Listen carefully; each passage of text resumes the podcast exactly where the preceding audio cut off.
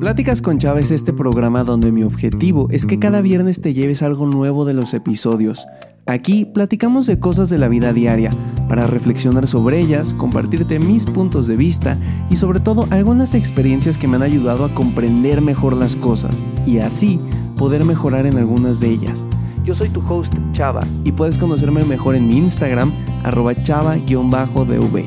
Disfruta mucho de este nuevo episodio.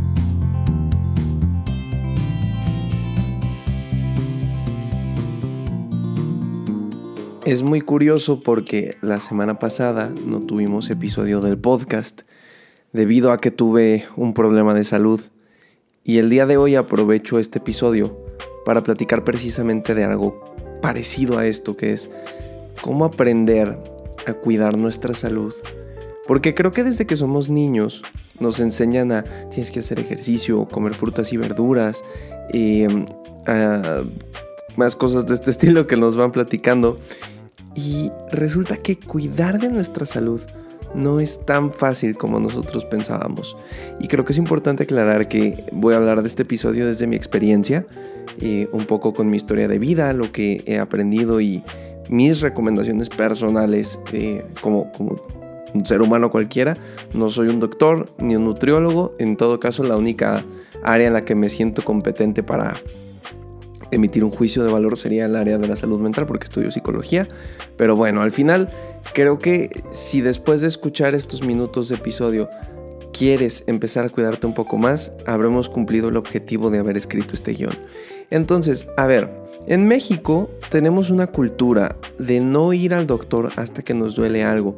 Usualmente se recomienda que nos hagamos análisis de vez en cuando, que vayamos a hacernos chequeos de vez en cuando con el objetivo de prevenir que vaya a haber alguna enfermedad que se esté detectando, porque me imagino que eh, alguna vez han escuchado esto de que una enfermedad detectada a tiempo es una enfermedad tratable. Bueno, en México el mayor común, la parte más grande de la población, la muestra representativa, no hace eso.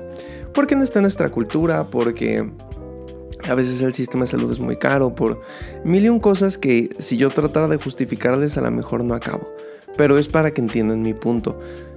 Realmente solemos ir al doctor cuando nos duele algo de sobremanera, porque además en México existe la cultura de la automedicación, desgraciadamente. ¿Qué es esto? Pues que eh, uno conforme va creciendo, pues sí, a ver, te duele la cabeza y más o menos sabes qué es lo que el doctor te receta, te duele el estómago y tal. Y entonces se crea la mala costumbre de creer que cualquier persona puede decir, eh, el típico ejemplo, ¿no? ¿Te sientes mal de esto? Tómate un tempra y ya con eso eh, se toma como una solución. Yo creo que los doctores se deben de jalar las greñas un montón cuando pasan este tipo de cosas, pero es parte de la cultura. Y es una cultura que desde mi punto de vista deberíamos de tratar de quitar porque no creo que nos esté haciendo un beneficio. Porque a ver, si somos realistas, ¿cuál es el proceso de un mexicano promedio? Clase media, voy a decirlo así, porque definitivamente eh, si quieres ir a un hospital público, en México están saturados y tienes una cita cada 5.000 años, entonces supongamos que tienes la posibilidad de acceder a otro lugar, a alguna clínica que cobre barato pero que no sea de servicio público. Pero ¿cómo funciona este proceso para llegar con un doctor? ¿Y cómo funciona este proceso para poder atreverte a pedir ayuda para cuidar de tu salud? Como en psicología, lo primero es que en la mayor parte de los casos los pacientes niegan la sintomatología que presentan, es decir, no, o sea, sí me duele un poquito esto, pero no pasa nada, yo puedo, yo aguanto, em, no necesito ir al doctor, se me va a componer en dos días, me va a tomar una Coca-Cola. Ya le hice aquí publicidad al refresco, caray. Después viene la segunda parte, que son los remedios caseros. Tómate un té de jengibre con canela, con unas gotitas de manzanilla y le vas a añadir tomillo. Y con eso te vas a curar de la gripa, ¿no? O sea, me lo estoy inventando, nadie por favor haga ese té. Pero es más o menos la idea que quiero decir. Pasamos de los remedios caseros a la automedicación. Llega tu mamá, tu abuelita, tu tía, eh, que es como el común aquí, y te dicen, hijito, hijita, échate un tempra y va a ser que, no, ¿sabes qué? Dos tempras y... Em, y un juguito de naranja. De hecho, creo que Ricardo Farril tiene un, chiste sobre esto de tres tempranas, pero es la realidad. O sea, es, es, al final un reflejo muy fidedigno de cómo es la sociedad mexicana en cuanto a la salud. Y en última instancia, cuando Ya aguantarte no funcionó. El té milagroso que te dijeron no funcionó. Y el tempra que te regaló tu mamá, tu abuelito, tu tío que tenía guardado desde quién sabe cuándo y quién sabe si todavía funciona o si ya está caducado, tampoco resulta. Vamos al doctor. E incluso hay a veces una desconfianza, ¿no? Y me ha tocado conocer personas, no es mi caso, pero gente cercana a mí que me dicen es que yo no quiero ir porque seguramente me van a recetar pastillas, me van a recetar cosas em, que no necesito y que nada más lo hacen para vender porque este es su negocio. Y a ver, no dudo que en algún momento pueda pasar como en todas las profesiones que existan ese tipo de prácticas. Pero creo que generalizar y decir todos los doctores te van a dejar eh, mucho medicamento con tal de que gastes más dinero, hacer los ricos o lo que sea, bueno, no comulgo mucho con esa idea y no creo que sea el común denominador en todos los casos, pero a ver, hay que entender que si al final las personas piensan eso es eh, por alguna historia de vida que han tenido, por algún acercamiento a doctores que han tenido y al final pues creo que es trabajo de los profesionales de la salud de todas las áreas, psicología, nutrición, fisioterapia, medicina, eh, todo este tipo de cosas, pues fomentar las buenas prácticas y fomentar la confianza en el cuerpo médico, porque un paciente que no confía en su médico definitivamente vamos a tener problemas ahí.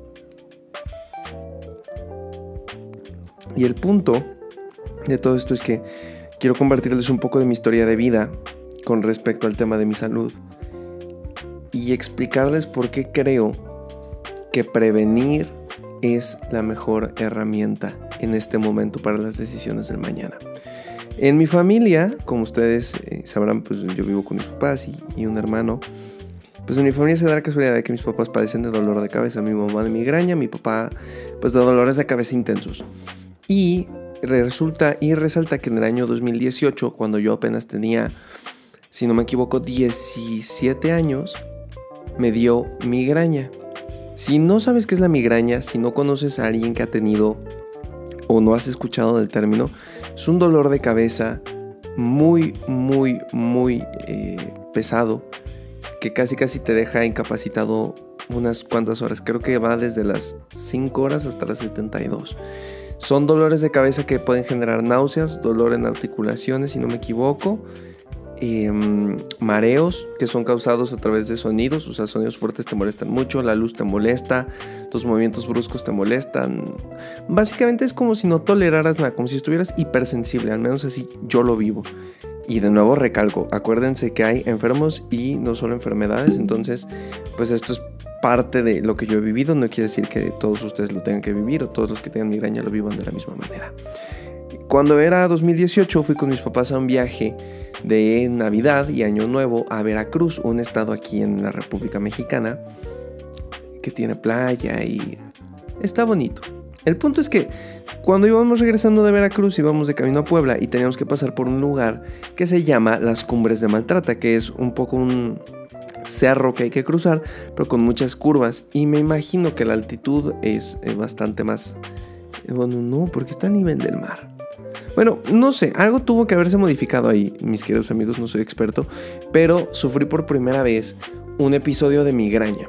¿Cómo fue esto? Me empezó a doler la cabeza, empecé a marearme, recuerdo que las voces de mis papás, de mi hermano, incluso mi propia voz me irritaban Recuerdo que la luz era una cosa muy incómoda, que me apretaba la cabeza con las manos y sentía que con eso lograba aliviarlo poquito. Es una sensación que definitivamente no le recomiendo a nadie, pero es algo que pasa. Y ahora la pregunta probablemente sea, ¿por qué? ¿Por qué, chava? ¿Será por genética? ¿Será porque te estresas mucho? ¿Será porque no revisas tus apuntes de psicología?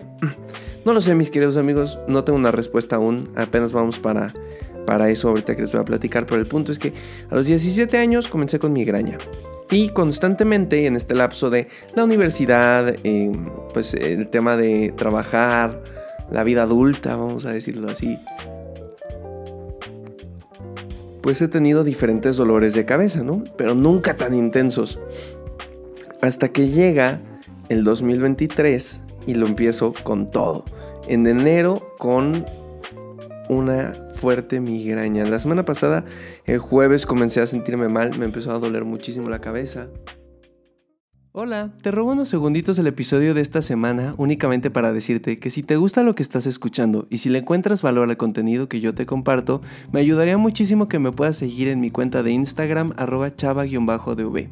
Ahí comparto un montón de noticias de los podcasts y de los videos de YouTube, junto con algún contenido que puede complementar aquello que acabas de escuchar en el episodio de esta semana. Además, si el día de hoy me escribes por DM, te meteré a la comunidad de Pláticas con Chava, un grupo privado donde realizamos encuestas para decir algunos temas del podcast o dinámicas que realizaremos en episodios especiales del año. Si tú quieres formar parte de esto y apoyarme, te agradecería mucho que vayas a mi Insta, arroba chava-dv, me dejes un DM y formarás parte de esta bonita comunidad.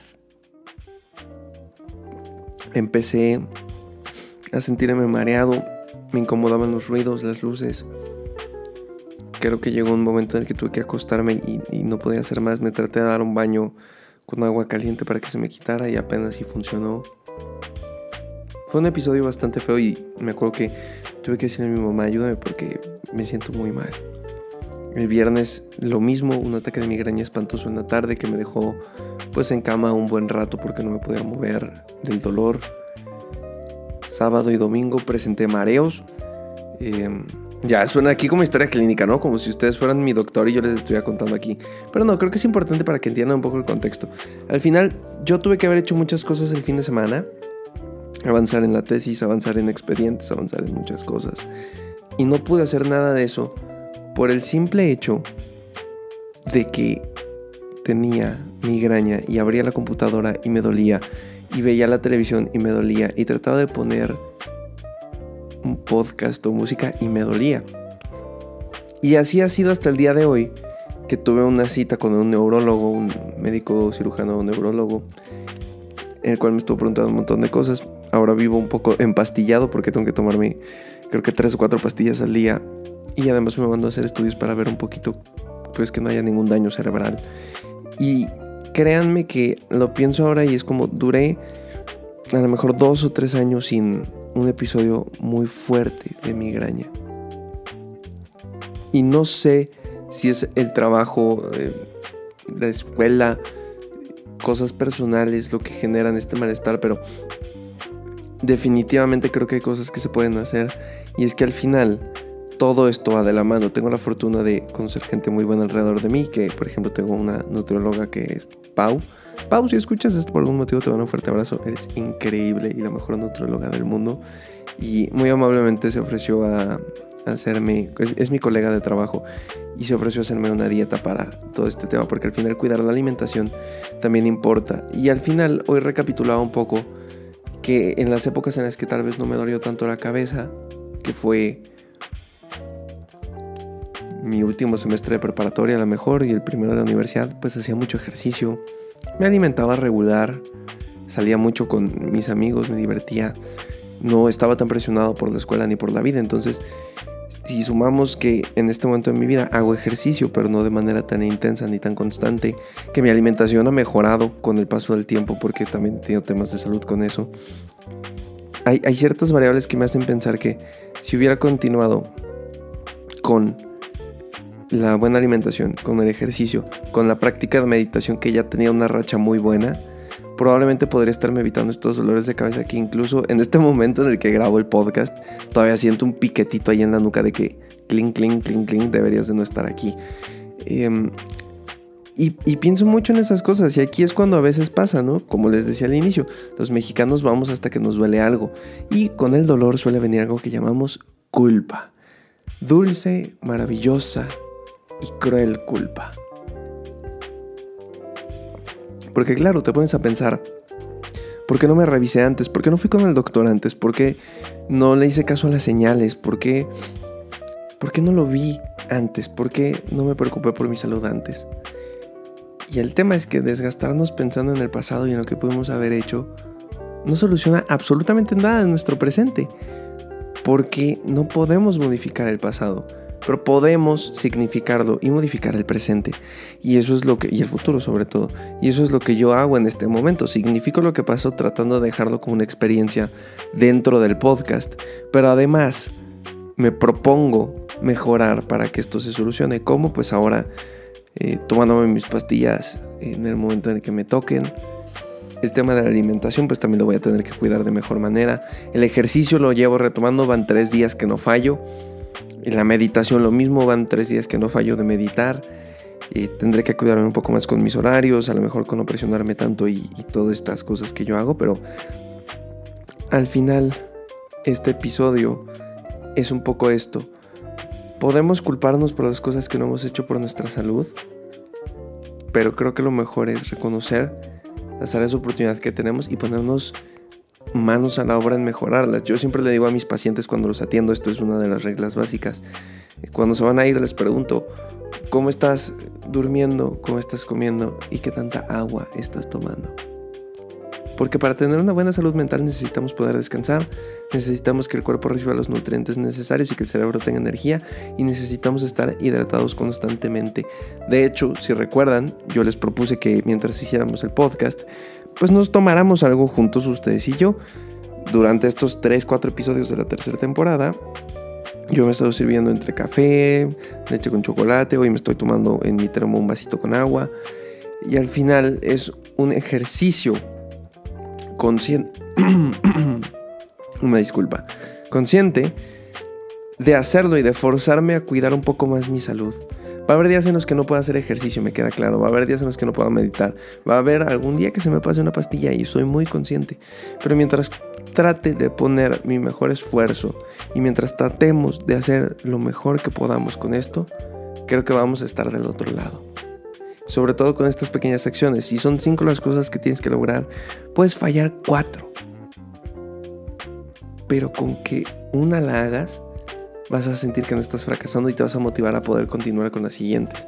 Entonces, creo que es importante, pautas a lo mejor que suenan un poco como programa de gobierno, pero comer bien, aunque nos cueste trabajo comer verduras, aunque nos cueste trabajo comer sano tratar de implementarlo, por lo menos una manzanita al día, un plátano en, las frutas, ¿no? Y en las verduras, pues una zanahoria, una lechuga, un jitomate, no hace, no hace daño y creo que nos ayuda y, y aunque cueste trabajo es algo que tenemos que ir haciendo poco a poco. El tema del ejercicio a mí me fascina porque a veces pensamos que el ejercicio solo es para ponernos marcadísimos, ¿no?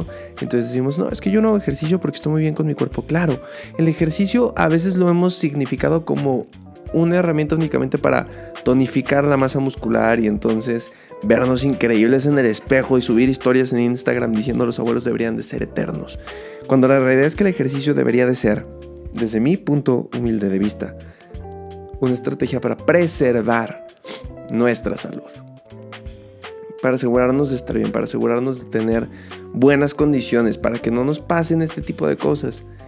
Entonces, algo que para mí cambió el chip de hacer ejercicio es que no tiene que ser por verme estético, sino para mejorar mi salud. Y bajo esa línea me parece mucho más fácil cumplirlo. Tomar agua, descansar, aceptar que no estamos bien, porque ¿cómo nos cuesta eso? No siempre podemos estar bien física, mental, espiritual. No siempre podemos estar bien. Y creo que lo peligroso es no reconocerlo y no permitirnos sentirnos así. Porque lo vamos a estar parchando y tapando y tapando y tapando. Y me parece que eso a la larga no hace nada bueno. Estoy pensando, mis queridos amigos, que a lo mejor para este mes podría traerles una entrevista con algún médico o estudiante de medicina eh, para platicar un poquito de todo este tema de la salud y de cómo preservarla. Entonces, em, si logro conseguir a alguien, yo les aviso con mucho gusto y pues platicamos de esto y les traigo la información porque al final creo que quienes escuchan este episodio, o bueno, este podcast, pues estamos buscando mejorar de alguna manera o llevarnos algo. Entonces, me encantaría ser ese medio de información que te permita tener conocimiento nuevo de esta área. En fin, te agradezco mucho por haberme escuchado, por compartir conmigo estos minutos de tu vida. Si te gustó una frase, algo de lo que hoy dije, me ayuda muchísimo que lo subas a tu Instagram y me etiquetes en arroba chava-dv, arroba C-H-A-V-A-dv.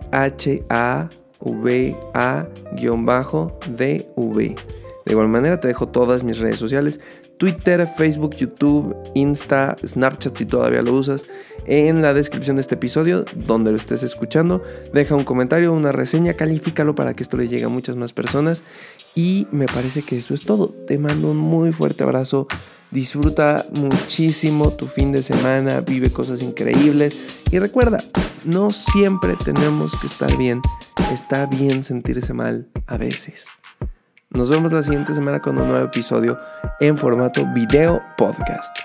Hasta la próxima.